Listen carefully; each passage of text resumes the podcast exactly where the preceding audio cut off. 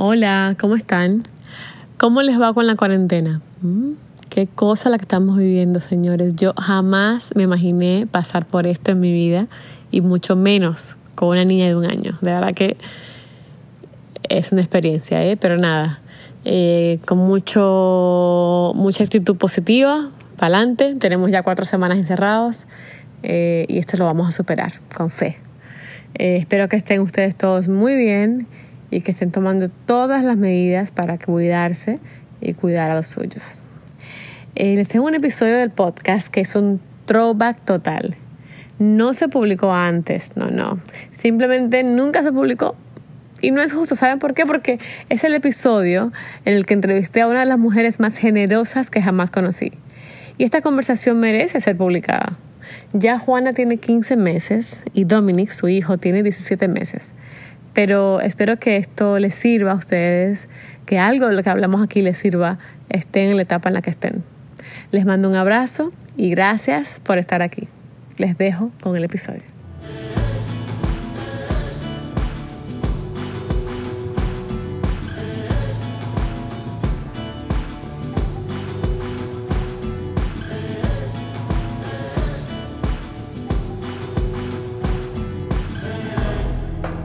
Hola, ¿cómo están?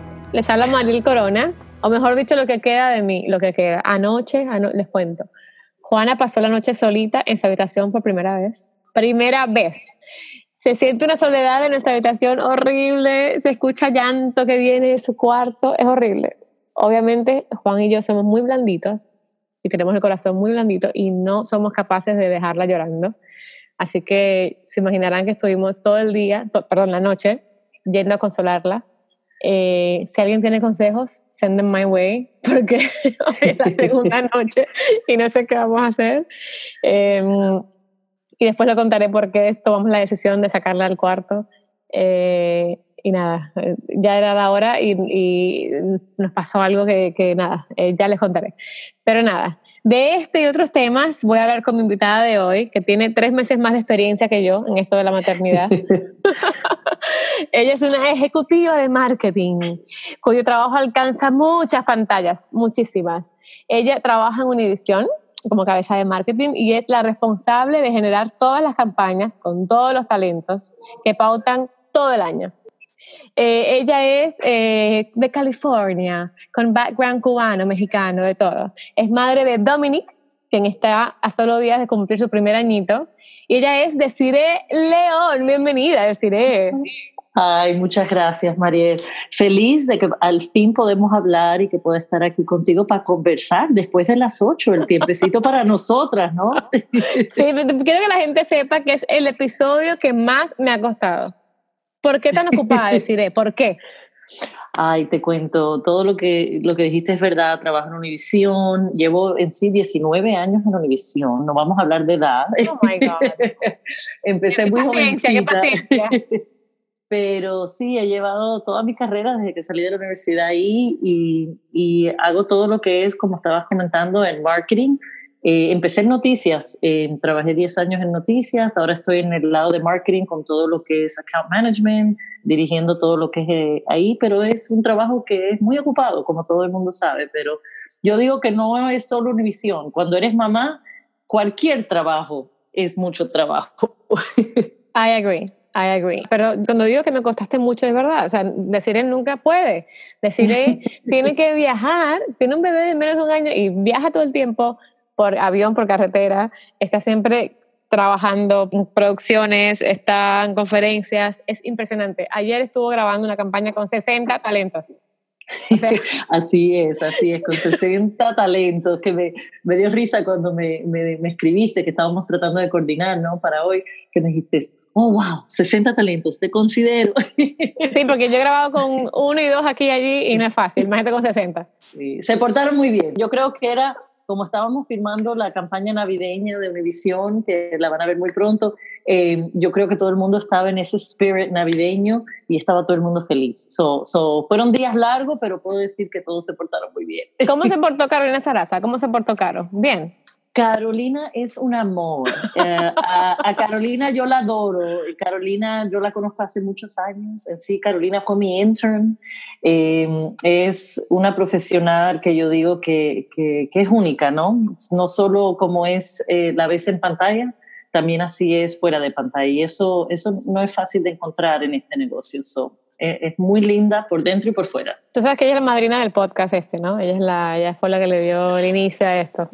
Sí, yo escuché ese podcast y, no hemos hablado de eso todavía, pero te quiero felicitar, te quiero felicitar por esta eh, iniciativa que estás haciendo, que, es una iniciativa que yo creo que, que muchas mamás necesitan, ¿no? Que es algo muy importante. Nosotros salimos del hospital y nos dan ese bebé que es nuestra vida y nuestra bendición y decimos, ¿ahora qué? ¿Qué hacemos? Eh, en sí, yo con Carolina he hablado mucho, ella me llamaba, ¿cómo hago esto? ¿Cómo hago esto? Pero como le digo ya a Carolina, ella me dice, tú eres la supermamá, tú me dices todo. Digo, sí, pero Carolina, eso se llama pay it forward, porque yo no lo sé todo. Yo también tuve a alguien que yo llamaba y le decía, ¿qué hago? Claro, ese conocimiento hay que compartirlo, ¿no? Porque ¿para qué lo tienes tú todo, no? ¿Para qué? y yo creo que eso es algo muy importante, que, que entre mamás, entre mujeres, eh, nos ayudemos, ¿no? Que no hay ese cliché que a veces uno no quiere hablar porque te da pena decir, ay, lo metí a la cama anoche, o ay, hice esto. No, yo creo que es algo que debemos de compartir y ayudarnos, porque eh, eso es lo que se necesita un mundo, ¿no? Para poder criar un bebé. Yo digo que el bebé se cría para, para la gente, no para uno. Totalmente. Y yo me río mucho porque dijiste lo de, dijiste lo de la cama y, y, tuvimos un problemita con eso nosotros. Eh, yo, eh, Juan y yo, somos los dos, los dos culpables. Juana estaba en nuestro cuarto, en la cuna, pero en, el cuarto nuestro. Entonces ella lloraba de madrugada. Y claro, uno tiene que dormir, ¿verdad? Entonces yo la agarraba y la ponía en la, en la, cama a las 4 o 5 de la mañana, en nuestra cama, eh, para seguir durmiendo. Bueno, la niña, que es ya tan traviesa y tan fuerte y gatea, mm, me pasó por encima, deciré. Mm. Me muero. Sí. O sea, estaba entre, entre los dos. ¿No sabes lo que es? La culpa, la culpa que tengo. El cuerpo me temblaba. Una cosa espantosa, espantosa, espantosa, espantosa. Em, y nada, ya, ya tuvo revisión médica, ya todo bien, no le pasó nada, está perfecta pero fue como el, el, la gota que ya derramó este vaso de, ya eso fue como que tan grande el susto que no podemos arriesgarnos a que la niña se haga daño y la claro. del cuarto. Y la extraño. Horrible. Y, y te cuento que yo creo que me alegro que me estés dando ese cuento, aunque me alegro tanto también que la niña esté bien, porque soy culpable. Te lo digo honestamente. Nosotros, cuando tuvimos a Dominic, dijimos, no. Y más yo que trabajé en noticias tantos años, tantos años, perdón, dije, nunca, para la cama, jamás. Bueno, te cuento que nosotros, él tiene su cuarto, obviamente listo, y nosotros no lo queremos sacar del cuarto. Solo le compré una cunita más chiquita después que ya no, ya no había cupo para ir en el bacinet. Y en esa cunita chiquita él duerme. Pero, te puedo ser honesta, ya que estamos hablando aquí en, confianza. A calzón quitado. A, a, calzón quitado.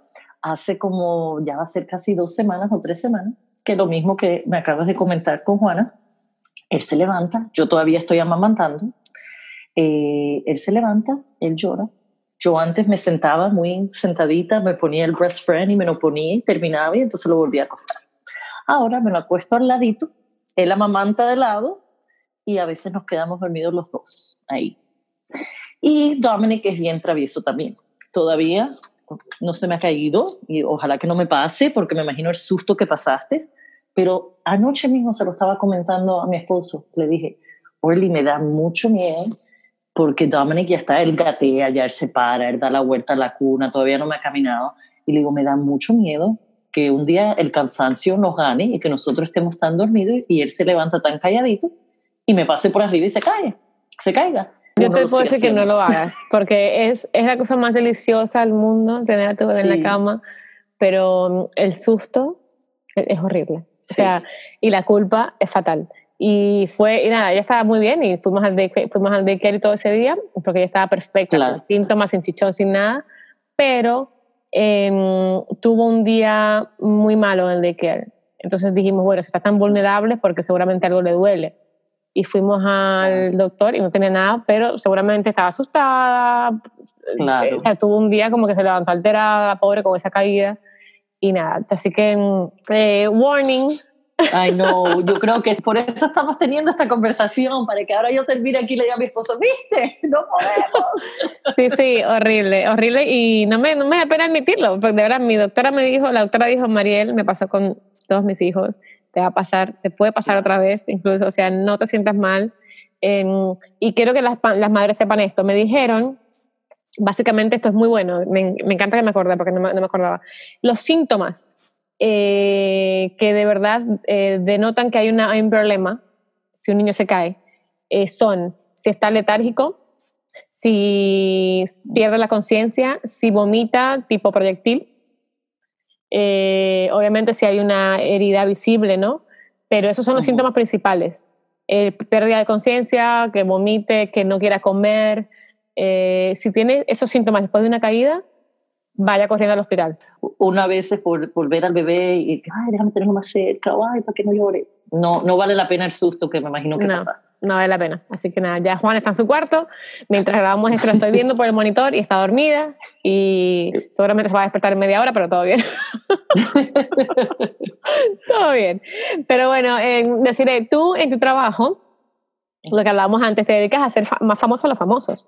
Porque ellos encima que están, están en sus programas y todo, tú les das eh, haciendo tantas campañas de marketing, ellos participan ¿no? de estas promociones de, eh, del canal y demás. Y de hecho, tú a mí me diste fama nacional una vez, ¿te acuerdas? Sí, hiciste la campaña de, de Bota hace cuatro años, que fue una campaña nacional eh, en un año electoral.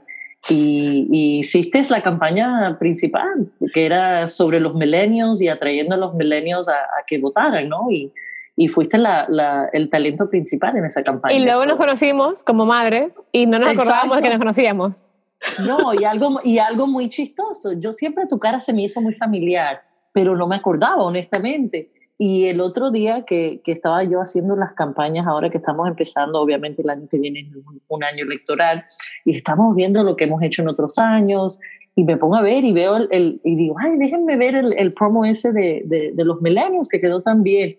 Y cuando lo veo, te veo y digo, ¡Eh! esa es Mariel, la mamá de Juana. Mentira, te voy a decir lo que dije esa es la mamá de Juana, no dije Mariel.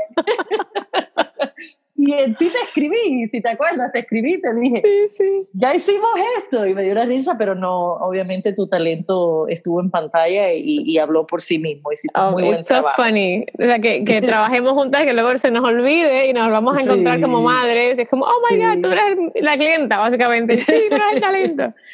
Es muy chistoso. Por eso queden bien con la gente. Exacto, exacto. Pero bueno, nada, decir de verdad, agradezco mucho que estés aquí, tu tiempo. Tenía mucho interés en hablar contigo porque eres el perfil, eres un perfil que se acerca mucho a la mujer de hoy en día. O sea, yo, he podido ya, este, este es mi quinto episodio, y he podido entrevistar a gente de diferentes perfiles, y tú te acercas mucho al mío porque tú eres ejecutiva.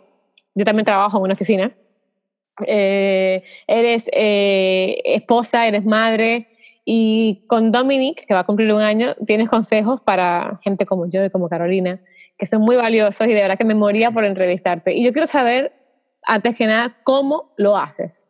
Tú no trabajas 9 a 5, tú no trabajas 8 a 4, tu trabajo te, requiere que estés presente, que estés eh, pendiente, que estés fuera de tu casa. ¿Cómo, cómo lo haces, decir Mira, eh, te cuento, no te voy a, a contar un, un, cuento de rosas y decirte, ay, lo hago todo y todo es perfecto. No, ese no es el cuento. Te doy el perfecto ejemplo hoy mismo. El lunes y el martes que estuve en esa campaña navideña, estuve trabajando días de 12 y 14 horas, que me iba de mi casa y Dominic estaba durmiendo y regresaba y Dominic estaba durmiendo. Hoy llegando al trabajo le dije a mi esposo, mi esposo trabaja desde la casa y le dije, llévame al trabajo. Yo quiero ir con Dominic en el carro para poder disfrutarlo porque no lo he visto en dos días. Él ha estado dormido. Y él me dijo, ok, y cuando llegué a mi trabajo, que me iba a bajar del carro, Dominic por primera vez le dio un llanto al yo bajarme del carro, que te cuento que llegué a mi oficina en lágrimas. No, no, no. Y, y es una cosa que, que, no me da pena admitirlo, porque obviamente uno tiene eso que se llama el mom guilt, sino ese cargo de conciencia que siente que, que, ay, ¿cómo, ¿cómo lo estoy dejando? No estoy viendo esos momentos, pero a la misma vez, Carolina, ayer mismo me decía en la producción, porque me decía, ay, si has estado aquí tantas horas, te compadezco. Y me dice, pero no, si Dominic pudiera hablar, él te dijera que está muy orgulloso de ti. Y, le, y yo riendo le, digo, le digo a Carolina, Carolina, no me digas eso porque así no me siento en estos momentos, ¿no? Pero a la misma vez uno tiene que pensar que obviamente uno tiene su carrera, uno, uno, que, uno tiene que hacer lo que es mejor por ellos, ¿no? Para darle una vida mejor. Y, y una cosa que yo decidí cuando, cuando tuve a Dominic, hay días que obviamente no me lo puedo llevar conmigo, no puede estar en una producción de 12 y 14 horas como la del lunes y martes, pero algo que sí yo dije es que si yo viajaba, él iba conmigo. Y, te cuento que ya desde los cinco meses, cuando ya yo había regresado al trabajo, viaje que me han asignado, viaje que ha ido a Dominic, porque ahí sí dije que hasta ahí no, no lo dejaba. No, no puedo pasar una noche sin verlo, aunque esté durmiendo. Entonces, es mi manera de, de, manejar, ¿no? Y decir, esto es lo que voy a hacer para poder que todo trabaje. Yo digo que cada mamá tiene la fórmula perfecta. No hay una fórmula perfecta. Yo te puedo decir algo a ti, es mi fórmula perfecta que te puede dar el consejo que te va a ayudar, pero siempre la que tú creas es la que va a ser perfecta para ti, para Juana, para tu esposo. Totalmente. Y, y eso es lo que hace a una mamá perfecta. Yo digo que las mamás perfectas no existen, pero sí las podemos crear a nuestra comodidad, ¿no? Por eso, si usted le da un consejo a alguien, por favor, mm, dé el consejo y retírese. No insista. Exacto. Porque es la mamá que tiene que decidir si le sirve el consejo o no le sirve el consejo. El otro día a mí me, me comentaron sobre la lactancia, que lo vamos a hablar ahora, pero me dijeron como que me insinuaron eh, que yo llevaba mucho tiempo ya con la lactancia, porque llevo ya nueve meses. Eh, y esta persona que me lo insinuó, no, obviamente no hizo eso con su hijo, ¿no? Por X o por Y, cada quien eh, decide sus tiempos. Y yo, mi respuesta fue como que tú decidiste cuánto tiempo le dabas leche a tu hijo. O sea, yo decido, yo decido cuánto le doy a la mía, ¿me entiendes? Es con la gente, o sea, así que eh, cada, cada uno tiene su fórmula, cada uno tiene su experiencia y toma sus decisiones, así que respeten, ¿no? A veces la gente se pasa un poco. Sí, eso, eso yo estoy de acuerdo contigo. Yo en sí, yo digo, a mí me dicen, ay, pero tú porque estás amamantando, ¿tú crees que esa es la única manera? Le digo, no.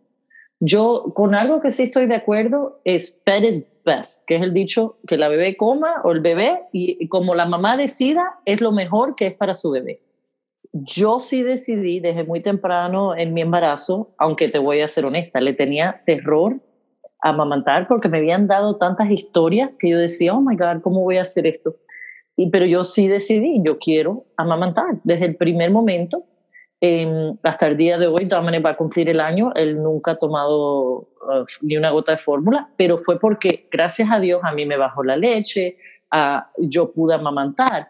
No veo nada mal con cualquier persona que decida, tú sabes qué, solo quiero dar fórmula o quiero dar mitad fórmula, mitad um, leche materna yo digo que lo que le funcione a cada mamá es lo que es perfecto para su bebé. Obviamente, la leche materna tiene muchos beneficios y esa fue una de las decisiones que yo tomé y como estabas mencionando, aunque yo esté trabajando y corriendo de ciudad a ciudad en conferencias, ahí ando con mi bolsita y, buscando el, pumping room, ¿no? El, cuarto de lactancia. Pero es mi decisión y, respeto la decisión de cada mamá que, que esté haciendo con su bebé. ¿Te pasa que eh, es, yo creo que el mundo está hecho para que no demos pecho? es mucho más fácil no hacerlo. 100%. Sobre todo si trabajas. O sea, todas las condiciones están dadas para que no amamantes a tu bebé. 100% estoy de acuerdo contigo. Eh, yo me quedo fría. Bueno, cuando regresé al trabajo, yo, yo escuché, no te puedo decir cuántos podcasts en, en referente a la lactancia, eh, me leí todo, todo lo que hubiera. Yo, yo creo que me pasaba horas en el internet leyendo qué voy a hacer para hacer que esto sea más fácil. Al regresar al trabajo, gracias a Dios, tengo una jefa muy buena que, que me apoyaba 100% y se lo dije. Le dije, yo, yo, yo voy a estar haciendo pumping cuando esté en el trabajo, pero eso no. Que yo creo que es algo que como mujeres y como madres no debemos de sentirnos mal, porque a veces nos sentimos mal de que, ay, tengo que parar y ir a hacer pumping y, y, y, después regresar y la gente va a creer que no estoy haciendo lo que tengo que hacer. No, eh, es tu manera de, de, darle de comer a tu bebé. Claro. Eh, y, y, no debes sentirte así. Yo, gracias a Dios, eh, en, en Univisión tienen un cuarto de lactancia, en sí, tienen un cuarto de lactancia en cada edificio y en el edificio principal, que es el mío, tienen dos cuartos de lactancia y, están muy bien preparados, que yo en sí hasta he puesto videos en, en mi Instagram, ah, obviamente, enseñando, ¿no? Pero hay lugares que no lo tienen. Yo he hablado con amigas que ya los bebés de ellos son grandes, pero me han comentado, mira, cuando yo tuve a Oliver, por ejemplo, eh, no había, yo, en el, yo me iba al carro a la hora del almuerzo, me ponía una mantica por arriba y hacía mi pumping. Y yo decía, ¿cómo? No, de verdad. Y, y, son cosas que uno dice, wow. Eh, y, y, uno va a diferentes lugares. Ahora mismo la conferencia de que yo acabo de regresar, yo llamé al hotel y les dije, eh, ustedes, porque no estaba quedándome en ese hotel, le digo, ¿ustedes tienen un cuarto de lactancia? Eh, no, ¿qué es eso? Le explico, ah, oh, bueno, en el baño. Le digo, no, a tu, tú comes en el baño. ¿No? Y, y, y, son cosas que tú dices, este mundo está hecho para que no, no, no le dejes de comer a tu bebé si decides que quieres darle leche materna, ¿no?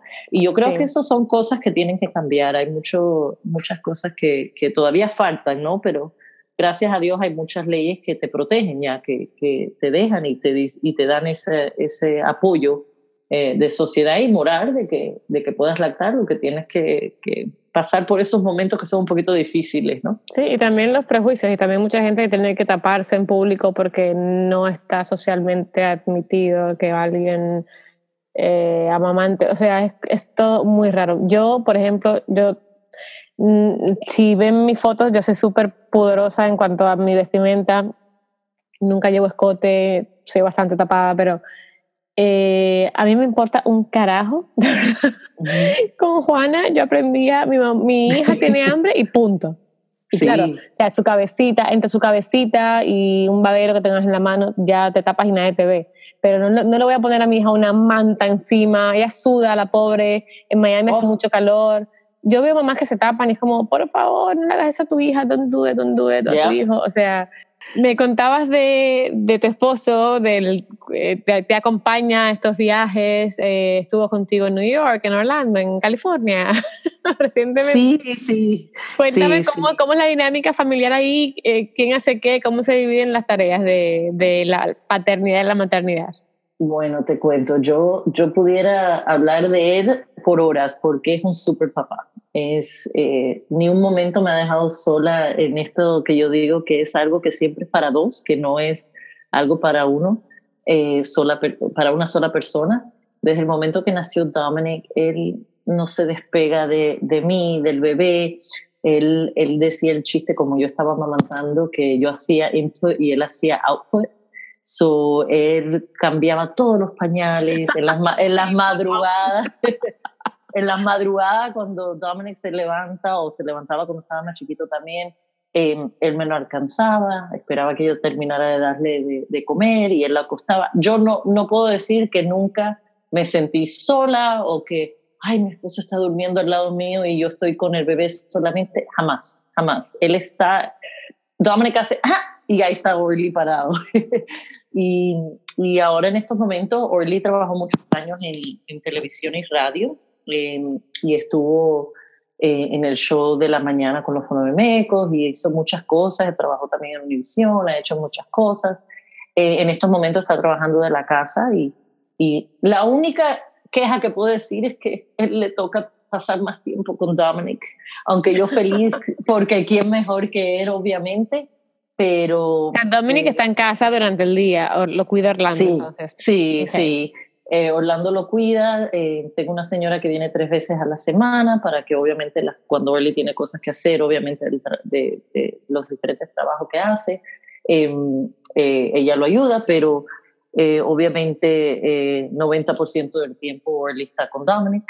yo digo que él está siendo niño otra vez a través de Dominic y, y, se lo está disfrutando. Es un súper papá, además de ser un súper esposo. Y no me da pena decirlo, porque yo digo que a veces uno como mujer o en esta sociedad te dicen, y, y, igual que estábamos hablando de, de, de, la lactancia, hay gente que te dice, oh my God, you guys have Orly's so good, or you have the perfect family. No, todo el mundo tiene sus problemas de familia, nadie es perfecto, no hay ningún bebé perfecto, no hay ninguna esposa perfecta, ningún papá perfecto. Pero honestamente, me disfruto mi familia y disfruto que mi esposo es tan bueno y, y, y, un super papá y que, y que estamos disfrutando esta etapa que es tan mágica para nosotros, que deseamos por tanto tiempo y, y, que ahora estamos disfrutando como los papás de Dominic, ¿no? A mí me encanta la nueva generación de padres, ¿no? Los que nos tocó ahora, porque mucha gente me dice, ay, cuando tuve a mi hijo, mi, mi, mi esposo ni, ni, la cargaba, o no tenía ni idea de cómo cambiar un pañal, ni de cómo darle de comer, o me ayudaba aquí allá. Señores, no es ayuda, es, una, es, una, responsabilidad compartida. El niño o la niña es de los dos. Entonces, ayúdenme aquí, no, te toca. O sea, y qué lindo que Orlando pueda cuidarlo, porque eso es mucho mejor. El otro día hablábamos con, con Vero y con Luli, el, el episodio, eh, hace dos episodios, hablábamos de eso, de eh, nanny versus daycare. Y, y, no, un padre reemplaza todo. O sea, mejor que se quede con un padre en su casa, mejor que eso no hay. No existe. No, sí, te digo, eh, al igual, yo sé que, que hay mamás y, y, padres que, que, tienen que llevar al bebé al daycare, mi hijado está en un daycare. Eh, hay, Juana, y Juana. Y Juana, y eso no, y eso no les quita que van a tener una niñez bella, que los van a cuidar bien. Obviamente, yo le doy gracias a Dios que en este momento Dominic está con Orlando, ¿no? Pero yo sé que si llega el momento que tenga que ponerlo en un daycare o que tenga que tener a una nanny full time, sea una o, la otra, va, obviamente, igual que me imagino que tú hiciste tu tarea, vas a buscar el mejor lugar donde Juana o Dominic se sienta, you know, eh, bien. Y, que van a estar bien. Y eso es lo importante, que, que, estén en lugares que, que, estén recibiendo amor, que es lo, lo primordial. amor, y, que puedan jugar, y que disfruten, y que aprendan mucho, porque yo, eso sí me doy cuenta, que los niños, sea en el daycare, sea en la casa, sea con la nanny, si le dedicas el tiempo, son niños felices y niños que aprenden y niños que están, están disfrutando de, de esa etapa que es, que es la niñez, ¿no? I agree. Y yo también tengo como tú un poquito de celo porque Juan em, le dedica más tiempo a Juana que yo. Es su trabajo le permite, eh, o sea, Juan es eh, self-employed y tiene la, la flexibilidad de buscar a Juana en el daycare o sea, antes que yo salga del trabajo y comparten un par de horas sin mí.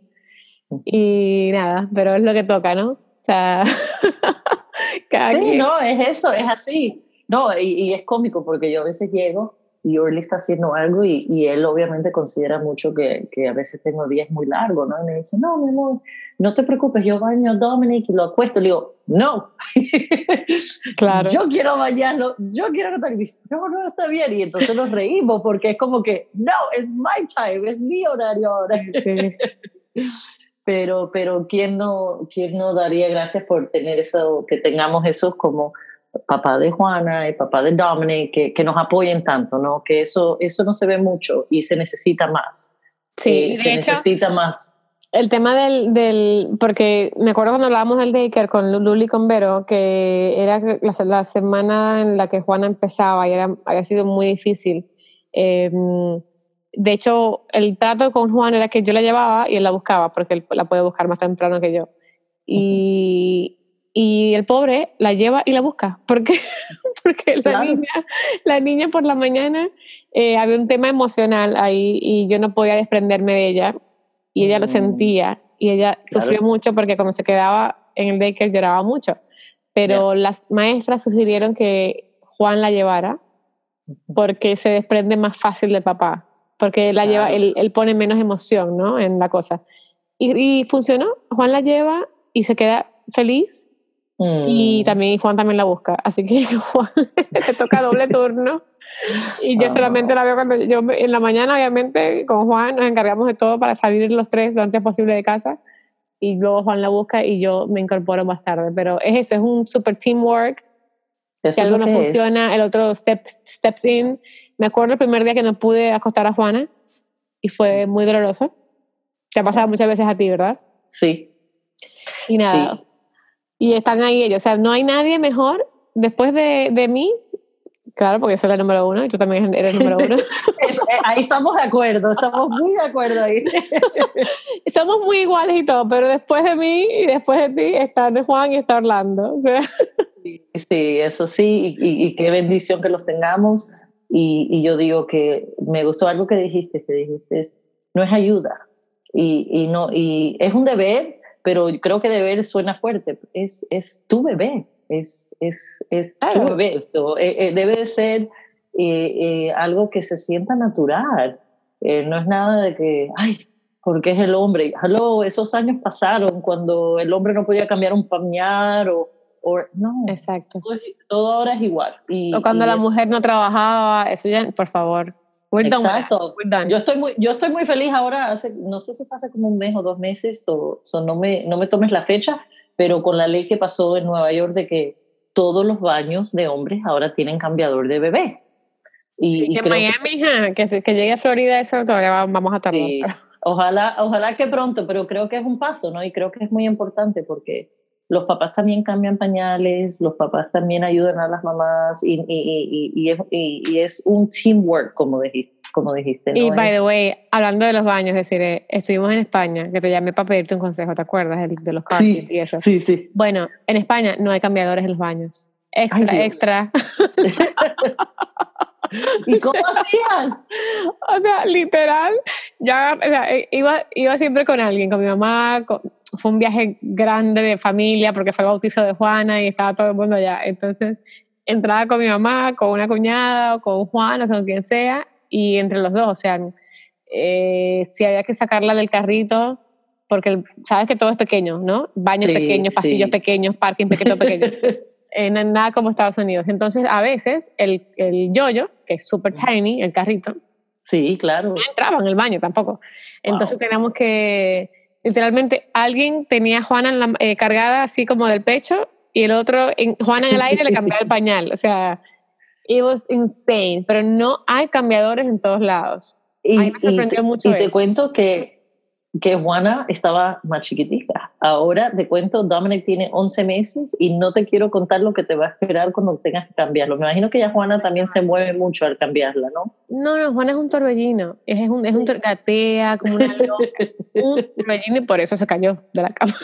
Dominic, para cambiarlo, mi esposo y yo nos reímos porque es como que el Cirque du Soleil, eh, él puede ir ya y trabajar desde ahora porque es vuelta para arriba, vuelta para abajo, de lado. De... A veces el pañal, yo lo miro y digo, el pañal está al revés. Se, se, quieren poner boca abajo mientras están limpiándolos. Ajá. Exacto, eso, sí. eso, eso, es muy, muy cómico. Es, la edad de, de descubrir ahora. eso falta mucho todavía, hay muchos, muchos cambios en la casa, muchos terremotos. Sí, pero tú, esos tres meses de experiencia que tienes más, por favor, dale download a esa información, llama a Carolina, cuéntale que me cuente a mí, todo, cuéntanos, porque nos ayuda un montón. No, sí, te cuento eh, que estabas hablando de, cómo cambiar el bebé. Nosotros en sí ahora, eh, algo que hemos hecho desde que Dominic está muy chiquito, a veces, sabes que como estábamos hablando, a veces los baños no tienen, aunque aquí casi todos tienen, pero algunos no. Y nosotros usamos eh, la parte de atrás del carro.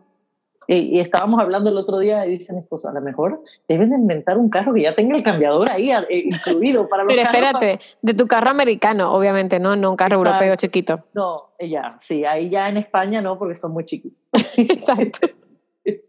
Pero cuando tienes una emergencia es lo que hago yo. Yo abro el maletero de, yo tengo un SUV, lo abro y le pongo ahí el Little y ahí lo cambio porque es lo que, lo que podemos hacer, ¿no? tienes que, yo creo que como mamá te, tienes que inventarte muchas cosas. Y yo que manejo un Mini Cooper, ¿qué te puedo decir?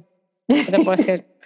eh, que se me va a acabar la gracia pronto porque me ya I, can, I cannot continue sin un, sin un car seat en mi carro.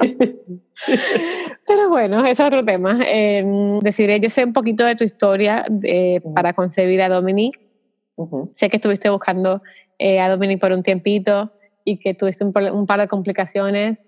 Y me encanta que, me cuenten esas cosas porque eh, igual que Caro, que tuvo su, su pérdida, y mm, al igual que, que Luli eh, y Vero, en el caso de Vero, que fue la que se embarazó, tuvo también un par de complicaciones, diabetes estacional. yo tuve seis transfusiones durante el embarazo eh, por, mi, por el psicoseo, por la eh, anemia falciforme.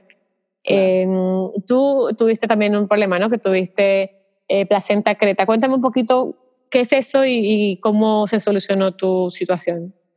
Sí, como te comentaba, em, yo estuve dos años buscando eh, para quedar embarazada.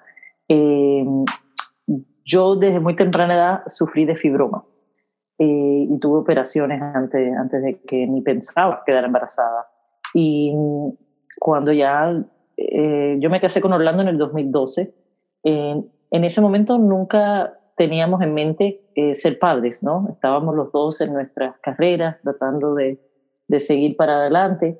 Pero hace como dos años eh, decidimos que queríamos ser padres y empezamos, obviamente, a ver si quedábamos embarazadas y, y no, no pasaba. Entonces tuve que ir a ver a, a mis doctores y me dijeron, mira, por la causa de las operaciones que te hicimos con los fibromas, eh, naturalmente no creo que vas a poder quedar embarazada. Obviamente nadie quiere oír eso, aunque yo digo de cómo venga un bebé a este mundo, eh, es lo más importante, no importa cómo, ¿no? Para que cada, cada padre tenga esa bendición, sea adoptado, sea a través de IVF, sea, hay muchas formas ahora de tener un bebé, ¿no? Y tener ese amor a los que quieran tener un bebé, porque yo también soy muy, eh, muy decisiva y, muy, y digo que un bebé tiene que ser anhelado, que no debe ser por decir, ay, quiero ser padre, ¿no?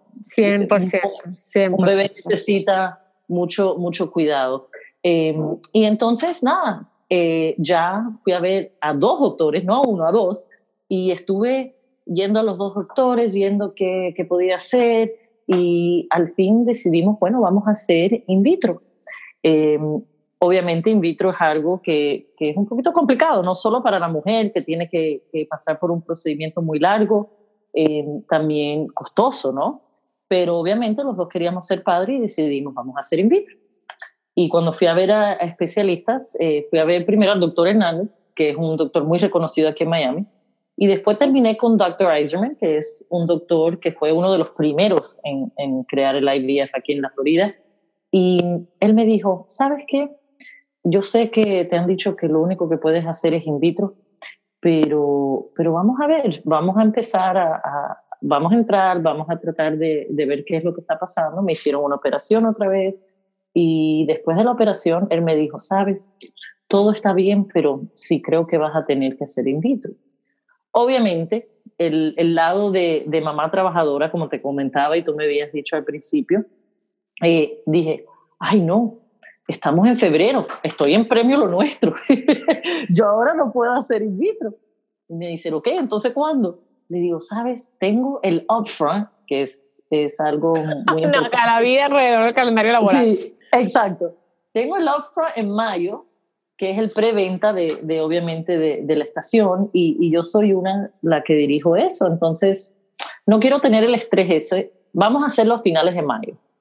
Y me dice, ok, it's, it's, your baby, como diciéndome, bueno, has puesto todo antes. Y no era, honestamente, que estaba poniendo el trabajo antes del bebé, pero quería que si lo iba a hacer, que lo hiciera bien, ¿no? Y, y, claro. y hacer todo a mi tiempo.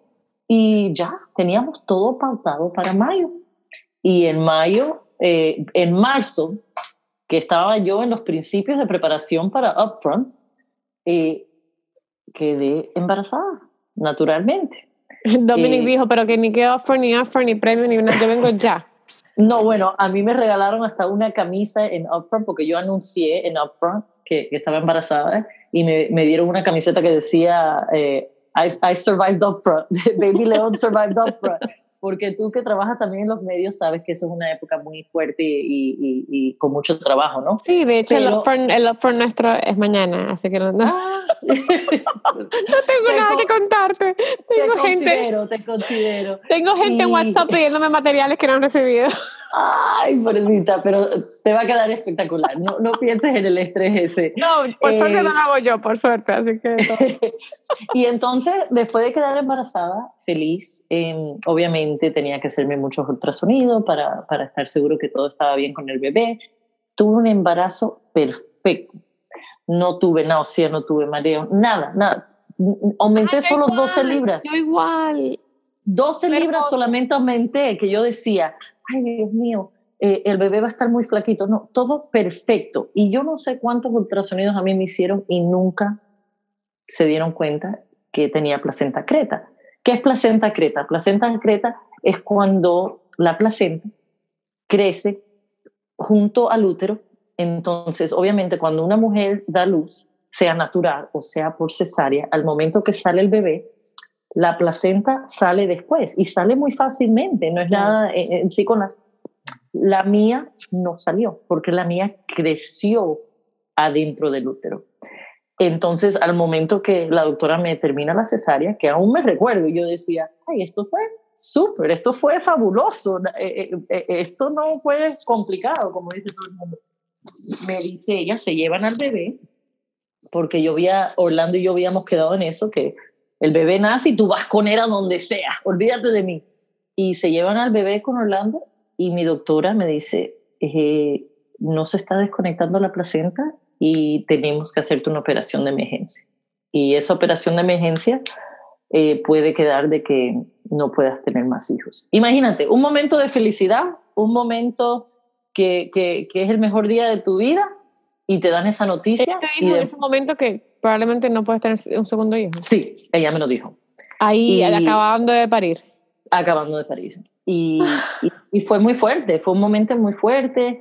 Te digo, yo todavía tenía la anestesia, obviamente, que es local de la, de la cesárea, y, y me estaban, entraban doctores. Yo me recuerdo el sonido de la puerta dando, porque eran doctores, traductores, traductores. Y yo me recuerdo a la doctora diciéndome, estamos esperando que venga el especialista, aguanta, aguanta.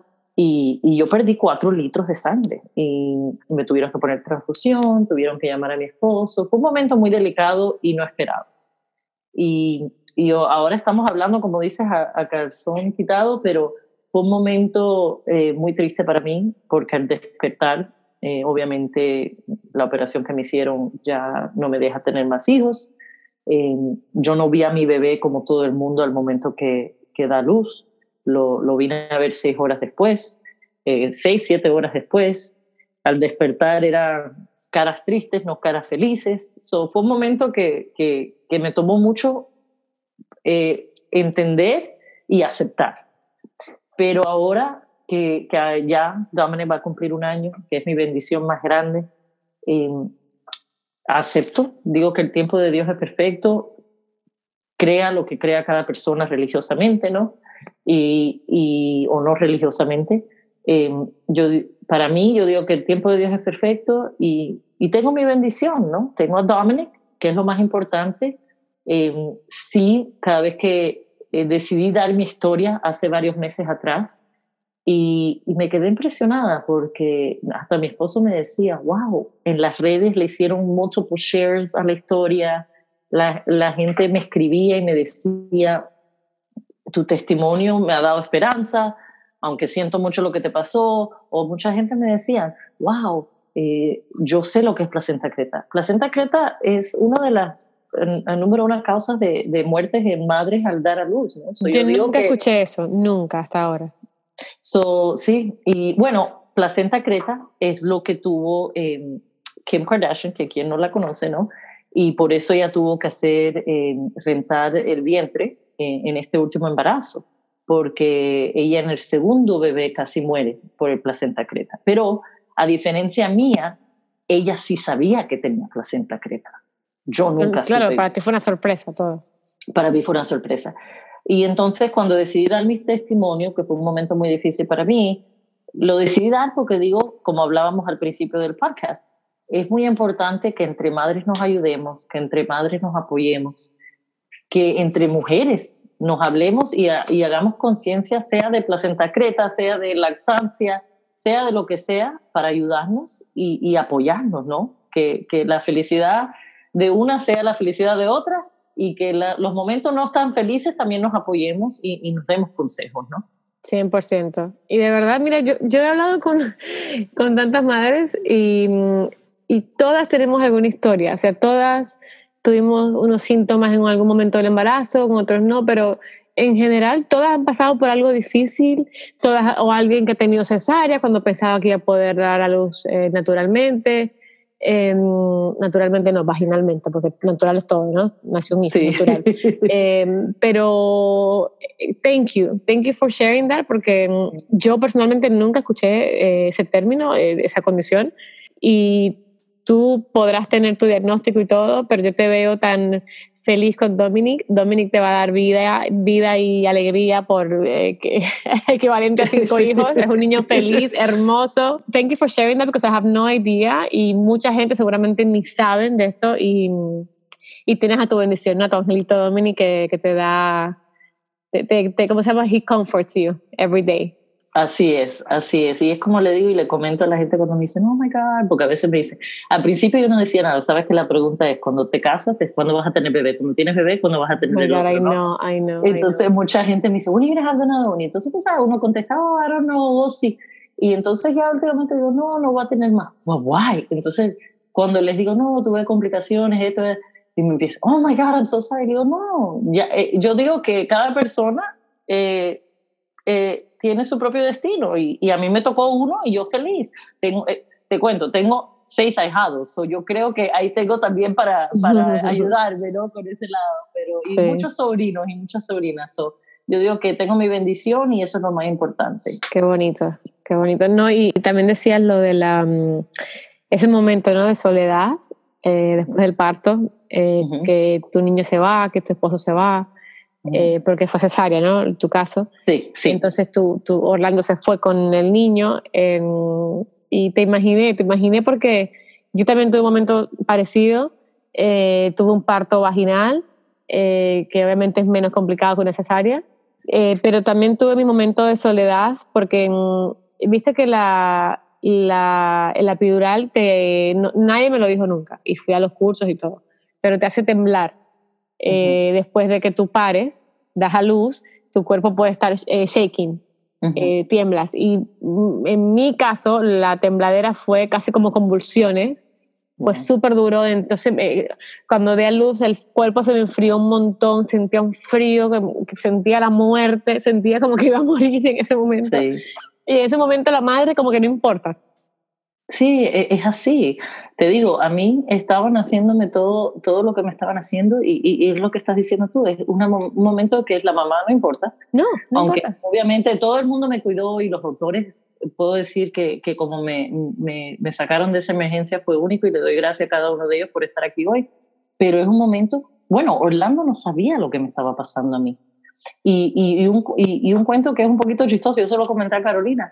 Yo le dije a la anestesióloga que estaba parada atrás de mí, aguantándome la mano, porque nosotros entramos al quirófano feliz, me pusieron música, todo el mundo feliz, nadie se esperaba, ¿no? Y después tú ves las caras largas y todo el mundo corriendo.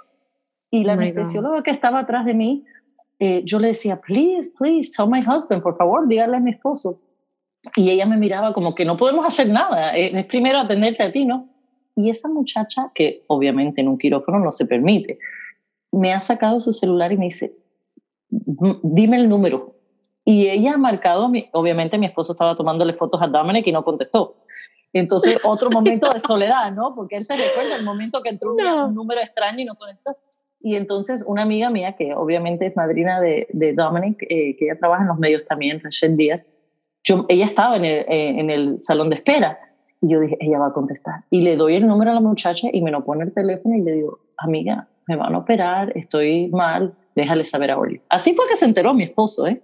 Si no, yo estaba sola, ahí tirada, haciéndome mil cosas que ni sabíamos lo que iban a hacer.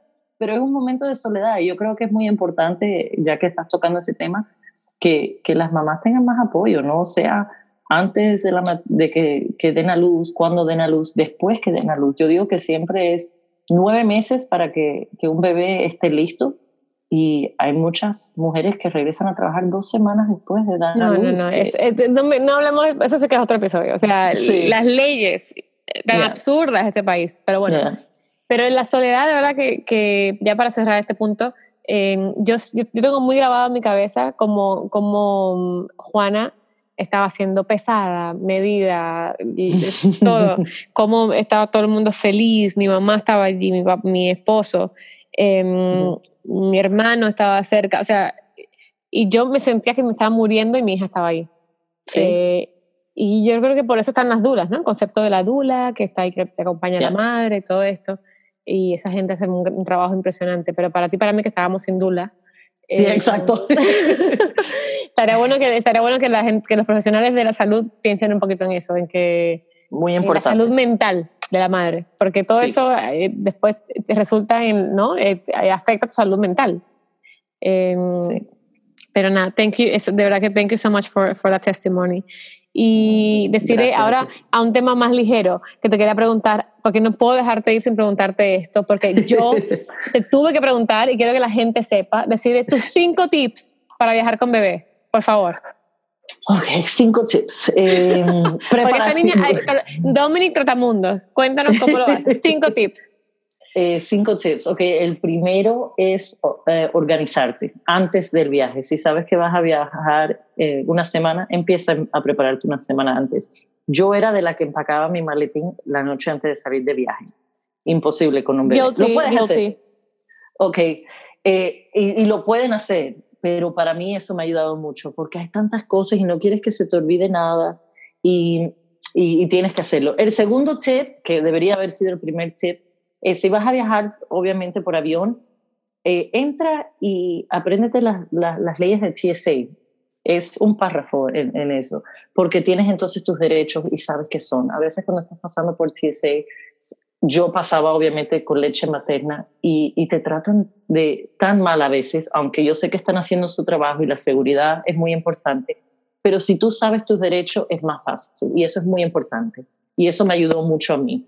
Um, ese sería el segundo tip. Um, viajar con sábanas extras eh, para el bebé de, de, cama, ¿no? Si vas a llevar un corral o si vas a coger una cuna en, en, el hotel, porque obviamente los accidentes pasan y, y, si no quieres usar las sábanas del hotel, que no sabes de dónde han estado, quién los ha usado. Yo soy un poquito germaphobe, que, que siempre estoy que asegurándome que el bebé esté limpio y que no haya gérmenes. Obviamente van a ver porque tiene que crecer en este mundo, ¿no? Pero sí trato de evitar eso. So, sábanas son muy importantes. Eh, el otro tip es que pidas que en el cuarto te den un, un refrigerador. Obviamente en mi, en mi caso era porque estoy amamantando. Yo llamo, cuando sé que voy a viajar, llamo al hotel o donde me vaya a quedar, le, les hago preguntas, le digo, tienen una nevera para poder poner en el cuarto, eh, a dónde están las cosas, porque eso ayuda mucho, ¿no? Porque es la preparación. Eh, una tina inflable, si no lo quieres bañar en la tina, que obviamente mucha gente usa en los hoteles, hay tinas que son inflables. ¿Ya cuántas llevo ahí? A lo mejor te he dado ya, más de las cinco. Ya como bien. y, la que te di a ti, que, que es lo del car seat, ¿no? que, que, que muchos lugares, si no quieres cargar con tanto, porque cuando viajas con un bebé, olvídate de viajar con un carry-on. Ya, ya viajas con tantas cosas, que si el coche, que si aunque el yo-yo como el que tienes tú es chiquito, es el coche, más la bolsa del bebé, más esto, ya, ya no viajas ligero, jamás. Mi esposo en sí ahora con esta conferencia puso un video tan cómico que yo le hice repost y me reía porque éramos nosotros llegando al hotel y parecíamos que nos íbamos a mudar al hotel. Yo lo vi. Y, y, y, y, son las cosas que pasan, ¿no? Y ya yo creo que también a través de que vas viajando más y más, eh, vas eliminando cosas. Obviamente el primer viaje que vi con Dominic, que fue para Upfront, y él tenía solo cinco meses, eh, no te puedo contar cuántas cosas llevé, eh, muchas cosas, pero ahora ya en este último viaje llevé mucho menos, ya tú sabes que no, no llevas los pañales porque los puedes comprar allá. exacto, es un gran tip, los pañales los compras allá y también los wipes. Exacto, exacto y los wipes uno va aprendiendo, ¿no? Pero, pero es importante que, que cada persona haga lo que, que tenga que hacer y, y, que lleve lo que tenga que hacer, ¿no? y en, en, España el tema del car seat, eh, porque yo aquí voy a también a dar eh, así si alguien quiere tips, en España eh, se puede pedir taxi con car seat. Mira eso. Tú sabes que en Nueva York, a mí, cuando, cuando yo fui a viajar a Nueva York con Dominic, yo decía, y en Nueva York, ¿cómo se hace con los car seats? Porque no tenía la menor idea. Y una compañera, ahí te doy el ejemplo del pay for, me dice, oh, no, no, no. Obviamente tú estás llevando tu car seat porque va con tu coche. Dice, tú llegas y tú le haces un strap y lo conectas y ya. Y, y es como, como es. En Nueva York, tú llamas al taxi o llamas al Uber y, y tú pones tu car seat y ellos mismos te ayudan y ahí pones el bebé y sales andando. Eh, Bien. Y, y, es algo que, que, es más cómodo, obviamente, y el bebé está seguro, pero sí, viajar con un bebé es, es divertido. Sí, o sea, la vida te cambia porque hay mucho que planificar, ¿no? Pero vale la pena. Háganlo, no, no tengan miedo. Completamente. Yo creo que es lo mejor que hay y disfrutas y, Y yo digo, yo siempre, y Orlando tiene el mismo, eh, como dicen, el mismo motto que yo, es eh, el bebé vino a nuestras vidas, so se tiene que acostumbrar a nuestras vidas, ¿no? Y, nosotros es lo que estamos haciendo, ¿no? Lo llevamos para donde queremos, estamos con él, compartimos y, y, seguimos para poder disfrutar cada momento con él. Claro, tú eh, lo mm, haces todo lo posible para que estés cómodo dentro de tu ambiente, obviamente. Pero si tiene todo y a su papá y a su mamá, no le va a faltar nada, así que... Mm. Exacto. Exacto. Pero bueno, seguiremos viajando con Dominic y con Juana. Así mismo.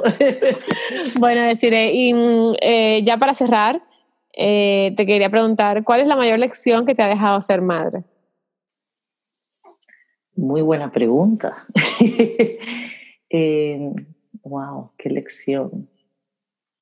Que, yo creo que la lección que me ha dejado, pensándolo así bien, es que no quiero decir que el mundo paró cuando nació Dominic, pero como que, que es lo más importante en mi vida y esa lección es que obviamente uno trabaja, uno hace todo lo que tiene que hacer diariamente, pero la prioridad es, es él. Eh, esa lección de un poquito de egoísmo en el sentido que yo a veces me dividía en muchas partes y ahora siento que, que mi prioridad es él y eso es mi prioridad. Y yo creo que muchas mamás a veces se sienten un poquito culpables y no quieren decirle no, sea un familiar o una amistad a alguien para, poder, para no ir a algo. Yo creo que no, que si ustedes se sienten que eso es lo que tienen que hacer, eh, su bebé es su prioridad. Esa es la lección para mí. La lección es que mi mundo paró cuando llegó Dominic. Te entiendo perfectamente, de verdad. Y es lo que dicen, ¿no? When you say, when you say yes to something, you're saying no to something else.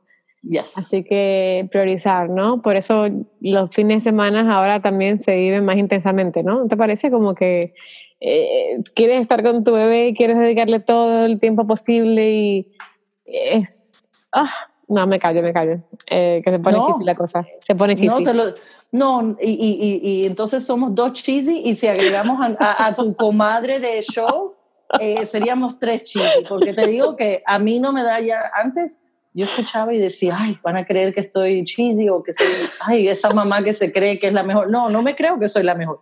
Para Dominic, quiero ser la mejor. Exacto. Y entonces, como quiero ser la mejor para él, yo me disfruto cada segundo. Desde el momento que él abre esos ojitos y yo estoy aquí el fin de semana, hasta el momento que él está ahí jugando, cambiando, que le cambiemos el pañal, nos reímos, jugamos.